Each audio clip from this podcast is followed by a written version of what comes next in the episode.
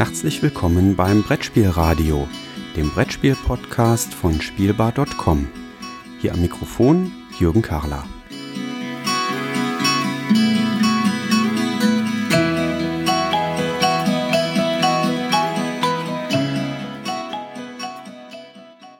Liebe Zuhörer, herzlich willkommen zurück zu einer weiteren Folge des Mallorca äh, Recap of the Day Podcast zum Gathering of Friends von Klickenabend. Ähm, wir sitzen erneut am Pool. Heute ist der letzte Abend der Woche, die wir hier auf Mallorca verbringen durften. Wir haben uns schon beim Andi ganz kräftig bedankt und ich habe heute ein anderes Moderation, Moderationsteam dabei, nämlich den Matthias. Guten Morgen, hier ist der Matthias. Auf zweifachen Wunsch bin ich auch mal vors Mikro. Vielen Dank, dass ihr euch so für mich eingesetzt habt.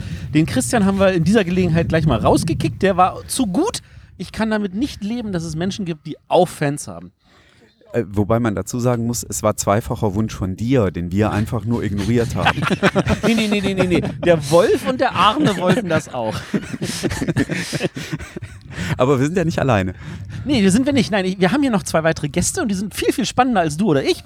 Da haben wir nämlich zu einen äh, den lieben Matthias Kramer, seines Zeichens Autor von grandiosen Spielen wie Helvetica oder auch Helvetia. Helvetia.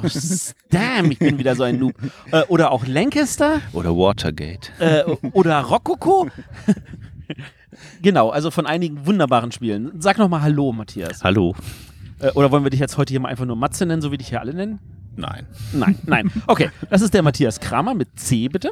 Und dann haben wir auf der anderen Seite haben wir noch äh, auf der blauen Seite des Ringes haben wir Sebastian Wenzlaff. Hallo Sebastian. Hallo, guten Abend. Äh, und jeder, der Sebastian nicht kennt, äh, kurze Info: Der Sebastian ist seines Zeichens inzwischen Head of Localization at Asmodee Deutschland. Das hast du alles total richtig ausgesprochen, ja. Super. Ja, äh, also der Sebastian ist immer glücklich, wenn ich Sachen richtig ausspreche, was einiges darüber aussagt, dass ich anscheinend oft Sachen falsch ausspreche. Das hast du jetzt gesagt. Äh, ich habe einfach mal irgendwie äh, herbei deduziert. Ich habe auch ein paar Deduktionsspiele diese Woche, diese Woche gespielt. Äh, mir erarbeitet, Entschuldigung, wir wollen bei den korrekten Termini bleiben. Ähm, genau, und wir haben gerade zusammen eine Runde gespielt von einem Spiel. Genau, aber wir können ja noch mal eben hinter diesem kryptischen Titel, was sich da so hinter verbirgt. Head of Localization. Ja, äh, das mal eben beiseite. Also letztendlich genau, also das ganze Team in äh, Essen und ich sind dann verantwortlich für die Produkte, die wir halt unter erstmal die Deutschland veröffentlichen. Genau. Also wenn ihr irgendwie feststellt, boah, ist das eine gute Übersetzung, dann bitte Liebesbriefe an äh, Sebastian Wenzlaff schicken. Äh, ich werde jetzt die E-Mail-Adresse nicht laut ansagen. Im Notfall an info at, äh, info at spielbar.com und der Jürgen leitet das dann weiter. und äh, wenn ihr irgendwelche wutentspannten Briefe habt, könnt ihr das auch an Jürgen schicken, aber der wird sie sich durchlesen und dann in die Tonne hauen. Wunderbar. Äh, genau, also ähm, wir wissen ja, Asmodee macht also gute Arbeit und ähm, wir freuen uns auch, dass der Sebastian jetzt hier ist dieses Jahr. Letztes Jahr war Sebastian hier, der Kollege, der Herr Rapp. Richtig. Ich vermute mal, der durfte dieses Jahr nicht mitkommen, weil seine Frau hat heute runden 40. Auch das stimmt. An dieser Stelle nochmal herzlichen Glückwunsch, Carol. Genau, Happy Birthday, Carol. Wir werden jetzt nicht für dich singen, weil Matze kann nicht singen. Äh, Entschuldigung, der Herr Kramer Richtig. kann nicht singen. Ich glaube, das gilt aber für die meisten von uns. Ich war im Konzertchor in Berliner. Ja, aber das heißt ja jetzt an der Stelle erstmal nichts. okay, das lassen wir so stehen. Prima. Äh, Ich, ich gucke mal nach rechts, äh, auf die rechte Seite des Pools.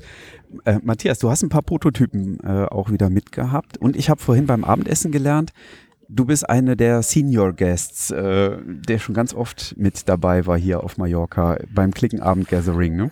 Wir waren die ganze Zeit am Rätseln, wann das erste Mal war. Ich glaube mittlerweile, es war 2011, aber wir waren uns alle nicht so ganz sicher. Aber äh, es ist, sind schon einige Male gewesen. Ich habe auch seither nur einmal gefehlt, ja.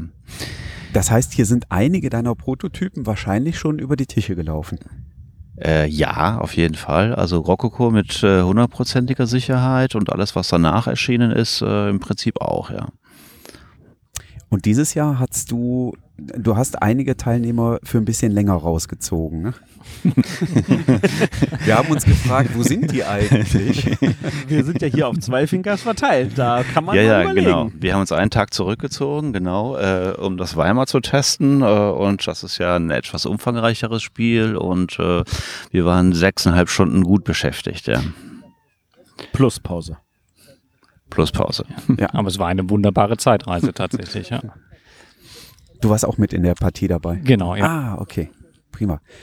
Und das hat äh, redaktionell der Uli Blennemann äh, in seine Genau, das wird Hände nächstes genommen. Jahr bei, bei Compass Games äh, erscheinen und äh, das wird von Uli redaktionell betreut, ja. Und das klingt so, als wärt ihr zufrieden gewesen mit den Tests. Ja, der lief, der lief sehr gut. Also wir hoffen, dass wir so, so die Entwicklungsphase bald abgeschlossen haben und äh, dann ist natürlich redaktionell bei einem Spiel, was dann äh, 170 Karten hat, ist dann natürlich einiges zu tun, ja. Oh, verdammt. Der, der, Matthias, der Matthias stöhnt, weil äh, bei, bei äh, Watergate waren es 40 Karten und das war natürlich äh, schon, schon sehr schwer, die ganzen Bildrechte zu kriegen und das alles. Oh ja, oh ja. Also die, die Bildrechte muss man sich vorstellen, für diese 40 Karten waren teurer als die kompletten Illustrationen für Reikold. Wir haben gestern in der, äh, im Auto auf der Rückfahrt vom Restaurant, sonntagsabends gibt es immer so ein Genau, klassisches Essen, da haben das wir über das Thema mal- Bildrechte gesprochen. Das Vielleicht- kannst du uns nochmal erklären, weil ich weiß das nicht mehr genau. Es gibt doch einen Unterschied, ob du quasi Bilder zu Dokumentationen auf Karten hast oder ob du ein Bild zum Beispiel auf dem Cover verwendest. Das hast du mir mal erzählt. Ne? Also die, die, die, die Problematik bei Bildrechten ist, das habe ich auch, auch in dem Zusammenhang erst gelernt, ist, verwendest du es redaktionell oder kommerziell? Das ist die Unterscheidung, die die Rechteverwerter verwenden. Und redaktionell soll heißen, irgendeine Zeitschrift macht einen Artikel zu irgendeinem Thema, möchte dafür ein Bild verwenden, dann hat, sie das Recht, die, diese Bilder lizenzmäßig für einen Artikel redaktionelle Kosten bezahlend zu verwenden. Wenn das nicht redaktionell ist, ist mehr oder weniger alles andere kommerziell. Was in den meisten Fällen ist so, hey, wir machen hier einen geilen Werbeplakat für irgendwie diesen Wodka und da wollen wir uns dann den äh, Putin daneben basteln, dann brauchen wir Bildrechte kommerziell. Hm. Und da gab es halt also die, die, die große Problematik, sind diese Bilder in dem Spiel redaktionell oder kommerzieller Inhalt? Und die erste Aussage ist natürlich, äh, es ist keine Zeitschrift und kein Artikel, also ist das kommerziell. Und nach langer Recherche und vielen äh, äh, äh, Blättern von irgendwelchen anderen Sachen haben wir hingekriegt, dass wir gesagt haben, es geht nicht um kommerziell, weil wir werben nicht damit und wir verwenden das, wir verwenden das zwar in einem Produkt, das man kauft, aber eine Zeitschrift kaufst du ja auch. Ähm, sondern wir verwenden das wirklich, um die Geschichte näher zu bringen. Deswegen ist auch dieser Geschichtsanteil, der in der Anleitung mit drin ist, so extrem wichtig, damit wir die ganzen Bildrechte als redaktionelle Kosten bekommen. Und damit ihr jetzt mal ein Gefühl dafür habt, was dieser Unterschied ausmacht, ähm, ein Bild, wenn du das für eine kommerzielle Sache verwenden willst, dann reden wir von 800 Euro für ein Bild. Wir reden hier von 40 Bildern. Das haut also schon ganz schön rein. Redaktionell, dasselbe Bild, kostet ungefähr 50 Euro. Und dieser, dieser Unterschied, das war, das hat eine Menge Mühe und Zeit gekostet. Und äh, wir kriegen das zum Teil auch nur deswegen hin, weil wir sagen, ja, in dem Spiel, da wird natürlich jetzt das nicht eins zu eins nachgespielt, aber wir können halt hinweisen, warum dieser redaktionelle Beitrag ist. Deswegen ist auch, war es auch sehr wichtig, dass alle Karten einen Flavortext haben, der das Ganze nochmal in einen redaktionellen Zusammenhang setzt. Also hat mich einige graue Haare gekostet, die Sache. Wo macht man sich über sowas schlau?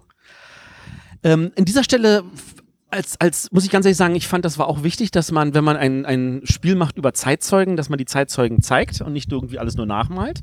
Ja. Und dann war es, und da, da der Autor da auch diesen Wunsch hatte, ähm, du hast, da kamst du mir und sagtest, du willst auf jeden Fall Bilder, Ja. äh, habe ich gesagt, ja, das macht für mich auch Sinn. Also alles andere hätte für mich auch keinen Sinn gemacht. Und ich wollte an der Stelle auch natürlich den Autor glücklich machen. Das ist auch wichtig, dass der Autor zufrieden ist mit dem, was der Verlag macht. Das hat er auch super gemacht, ja. Nee, ich meinte jetzt, wo man sich über dieses, die- diese Thematik der, der Bildrechte schlau macht. Also, Ähm, wo, ich habe mich vor allem schlau gemacht, ganz, ganz viel bei, ähm, bei den Bildverwertern. Also man, man fängt an auf Google natürlich. Man sucht bei Google und dann kommt man relativ schnell auf die großen Bilddatenbanken, die irgendwas haben. Ähm, in diesem Fall also sowas wie, wie, wie äh, Getty Images und äh, Times äh, Picture Library etc.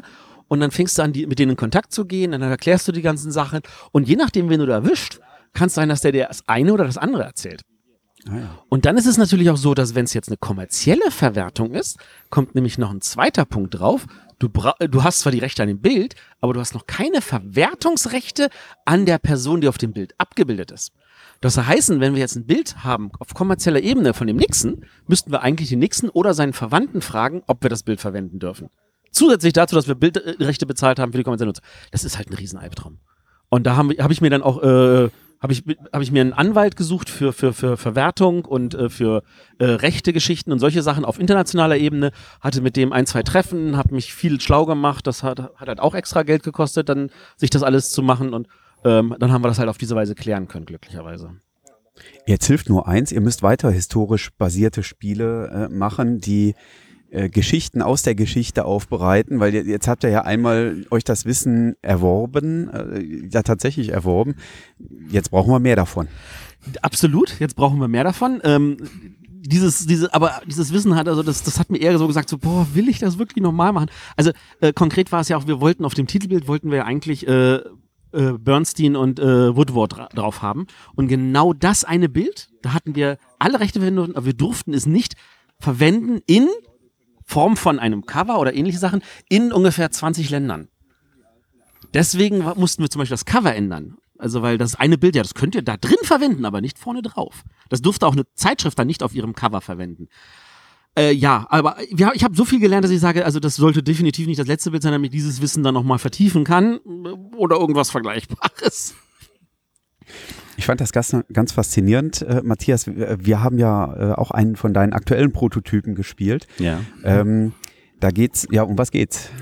Es geht um die ersten 30 Jahre des Nahostkonfliktes. Äh, also ein Spieler ist äh, eben Israel, gerade nach dem Unabhängigkeitskrieg.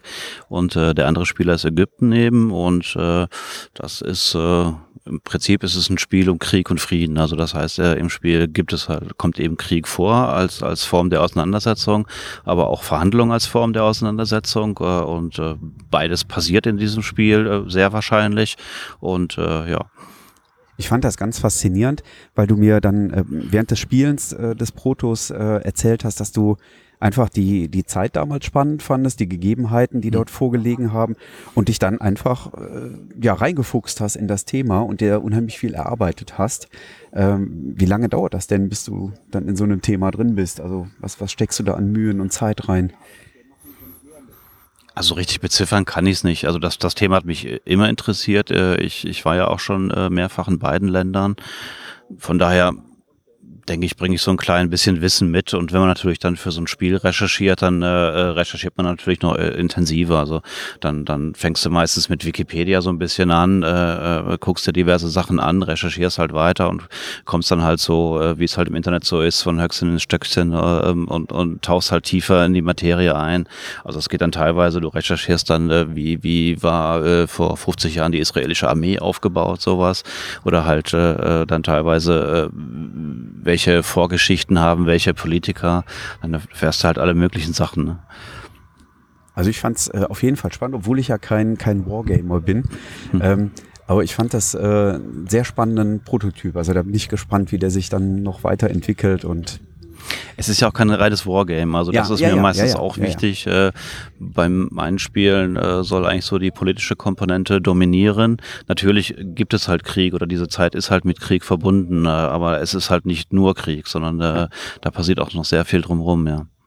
Ja, die Abwicklung ist mechanisch äh, in, in, dem jetzigen Stand ja äh, Gott sei Dank auch, äh, also für mich äh, recht einfach noch zu handeln gewesen. Da, da kenne ich jetzt von anderen Wargames ganz, ganz Schlimmeres. Das wäre nicht so mein, meine Welt, muss ich zugeben. Aber ich fand das sehr spannend. Also äh, ich fand das toll. Nach dem Prototyp-Spielen habe ich mir überlegt, so, ah ja, in der, in der, nächsten Partie würdest du gerne das ausprobieren. Oder ah, da müsste ich mehr den Fokus drauf legen. Und wenn ein Spiel das schafft, dann ist das schon ein gutes Zeichen immer, finde ich. Ja. Ja, vielen Dank. Ja, und dann hat der Sebastian, der könnte ich jetzt natürlich gleich mal so als Frage ranpacken. Ich meine, wir sind hier Verlage, wir sind hier Autoren, wir sind hier der, das Orga-Team mit dem Jürgen. Und dann haben wir hier den Sebastian, der eigentlich, ich meine, ihr seid, Asmodee ist ja kein Verlag. Ähm, und äh, ihr bringt ja selber in dem Sinne keine Spiele raus als Asmodee Deutschland. Und doch bist du hier und arbeitest. Ja, das ist eine gute Frage, ähm, die du da aufhörst, weil die ähm, von außen Genau, erstmal wirkt das ein bisschen verwunderlich. Ähm, ich glaube, das hat mehrere Komponenten. Das eine ist natürlich, ähm, dass in diesen gesamten Testrunden, ich meine, wir haben jetzt sieben Tage, äh, einige Testpartien hinter uns, ähm, der konstruktive Austausch und das gegenseitige Feedback geben. Auch wenn ich da an der Stelle sozusagen eher der Sender bin als der Empfänger bei den eigenen Projekten, das ist schon richtig. Ähm, ist das trotzdem ein sehr konstruktiver Austausch.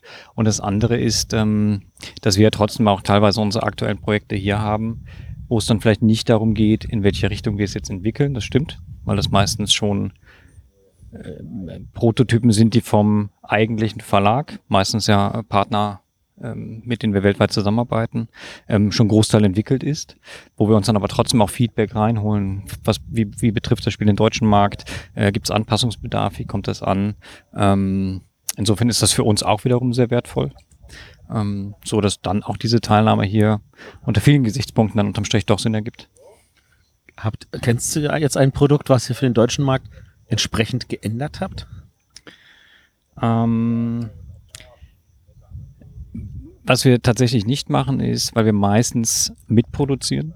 Das heißt, ähm, die deutsche Version wird unter den gleichen Gegebenheiten produziert wie zum Beispiel die englische und die internationale, so dass wir da an der Stelle nicht eingreifen. Aber gerade was, was heutzutage ein großer Trend ist, ähm, die ganzen storybasierten Spiele, äh, Spiele, wo haufenweise Text dabei ist, wo dann doch die kulturelle Anpassung deutlich größer ist und ähm, da eben entsprechend viel mehr Anpassungsbedarf natürlich notwendig ist. Deswegen ist Lokalisierung ja nicht Übersetzung, sondern Anpassung äh, an den jeweiligen Sprach- und damit auch Kulturraum. Absolut. Ähm, das ist ein ganz, ganz wichtiger Unterschied. Ähm, ich würde auch so weit gehen und sagen, dass bei den großen Projekten, also ich rede jetzt nicht von vier Seiten Anleitung, sondern vielleicht von 24, dazu noch 100 Karten und am besten noch ein separates Büchlein, da ist der reine Übersetzungsaufwand der kleinere. Und ähm, auch die sprachliche Kompetenz. Ähm, natürlich, du musst natürlich fließend Englisch sprechen, du musst einen guten Wortschatz haben, etc. etc. Aber das Schreiben der deutschen Texte, die schreiben wir von Grund auf komplett neu. Und da ist dann die sprachliche Kompetenz, was das Deutsche angeht, eigentlich fast höher einzustufen. Und dann auch nicht nur die rein sprachliche Ebene, weil du brauchst ja trotzdem die gesamte spielerische Kompetenz, um diese Spiele auch auseinanderzunehmen im Kopf, um zu prüfen, funktionieren die Konzepte, funktionieren auch die sprachlichen Konzepte. Insofern ja, würde ich dir zustimmen, ist das Übersetzen ein Teil der Lokalisierung, aber nicht das Gesamte. Das betrifft auch, was man auch immer merkt, ähm, gerade wenn man Spiele vielleicht aus dem französischen Raum nimmt, die haben, die Kollegen drüben haben teilweise eine andere Art und Weise, an Spielregeln ranzugehen. Ähm, lassen auch hier und da gerne mal ganz bewusst eine Lücke, Ja. wo äh, Spieler anderer Kulturräume vielleicht lieber gerne eine ganz klare Definition hätten. Äh, auch das sind Dinge. Und wo wir ganz klar sagen, wir haben halt da auch den Anspruch und ähm, haben auch deswegen halt ein großes Redaktionsteam, um genau solche Dinge entsprechend anpassen zu können. Die denken sich dann auch immer die Punktregeln für die Kommunikationsspiele aus, extra für den deutschen Markt. Ja, und diese, diese, diese wunderbar notwendige Punktregelung bei irgendwelchen Kommunikationsspielen, die hat es ja dann sogar auch in die internationalen Ausgaben geschafft, wo sie genauso wenig notwendig ist. ja, das stimmt. Ich überlege Aber- gerade, wie viele Kommunikationsspiele Asmodee Deutschland rausgebracht hat, wo ich nie mit den Punktregeln spiele. Also nicht nur Just One, sondern auch Concept Ja. und viele andere. Aber das ist ja auch genau dann, ich meine, am Ende die Regeln stören kann, wenn du sie benutzen möchtest, nutz Ja. sie. Aber ich glaube, jeder Spieler ist frei genug, einfach zu sagen, hey, ich habe Bock einfach nur auf einen schönen Abend mit ein paar Freunden. Äh, mich interessieren die Punkte einfach an der Stelle überhaupt nicht. Ja. Absolut. Sehr cool. Prima. Ja. Ja, schöner Abend ist, finde ich, ein gutes Stichwort. Schöner Abend. Ja, ich, ich lasse meine Beine in den Pool baumeln. Ich habe hier drei Leute, die das bestätigen können. Die auch ihre Beine in den Ja. Pool baumeln lassen. Zumindest zwei davon. Matze, also ist der, der, der sagt, dass ihm ist das Wasser zu kalt, was ich nicht nachvollziehen kann. Für uns steht jetzt heute Abend noch Kofferpacken an. Genau. Und morgen früh- Alkoholfreies Bier, weil wir müssen morgen 4.30 Uhr raus, ja. 4.30 Uhr aufstehen morgen früh. Ich Das ist werde in übel. einer Finca, leeren Finca aufwachen, weil ich, ich, ich verlasse die Finca erst um Nein. 10 Uhr. Nein, nein, keine Sorge, wir kommen uns noch bei allen verabschieden, bevor wir fahren. Das ist gar kein, gar kein Problem. Da, da der Peter, der bei mir im Zimmer ist, auch um 4.30 Uhr aufstehen wird, werde ich davon nur was mitbekommen. Prima. Dann danke ich euch recht herzlich, dass ihr hier bei dem letzten Tagespodcast von Mallorca mit dabei wart. Ja, vielen Dank, dass ihr uns dabei haben wolltet. Ja, sehr gerne. Und vielen Dank, dass du hier von hier so berichtet hast und dass meine Kollegen sehen können, hier wird wirklich gearbeitet. Das, Das- ist kann, das kann ich nochmal bestätigen. Der Andi hat vorhin mit mir auch nochmal ein kurzes Interview in Videoform aufgenommen. Da habe ich das auch schon bestätigt. Ich bin ganz ehrlich, wir haben jetzt irgendwie so knapp 10 Uhr abends, glaube ich, und ich bin echt froh, wenn ich gleich ins Bett darf. Das ist der erste Abend, wo ich vor 1 Uhr hoffentlich im Bett bin. Es ist wirklich Arbeit. Spiele testen ist Arbeit. Je, jemand hat heute, ich weiß nicht mehr genau, wer das war, noch den Begriff Testkarte auch ein bisschen geprägt. Ähm, ich meine, es sind ja nicht nur die reinen Partien, es schließt sich immer halt eine lange Diskussion an und häufig, und das ist tatsächlich auch, finde ich, das Spannende an den sieben Tagen. Ich habe mehrere Prototypen in verschiedenen Stadien gespielt. Ich habe das eine Spiel am ersten Tag gespielt, dann wurde einen Tag ein bisschen weiterentwickelt, der Input wurde verarbeitet und dann spielt es in der nächsten Fassung. Und diese Progression innerhalb dieser Tage, das ist halt auch ganz, ganz, ganz spannend. Um mal direkt zu gucken, ob das Feedback, was man sich gegenseitig gibt, auch wirklich dann zu einem besseren, spaßigeren Spiel führt. Ich wurde übrigens heute von zwei Autoren zur Seite genommen und gerügt, warum ich mich nicht mehr vordrängeln würde als Verlag.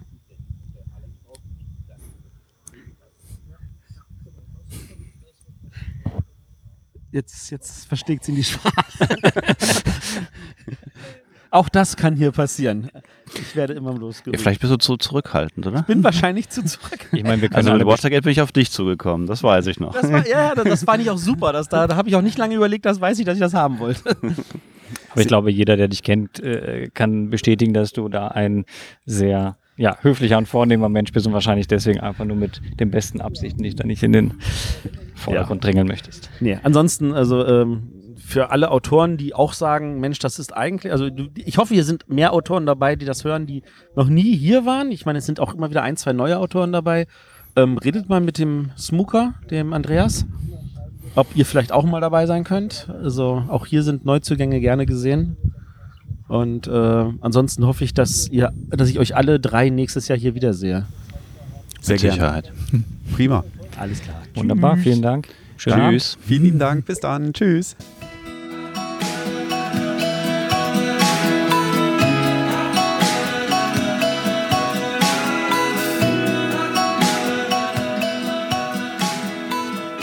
Vielen Dank fürs Zuhören.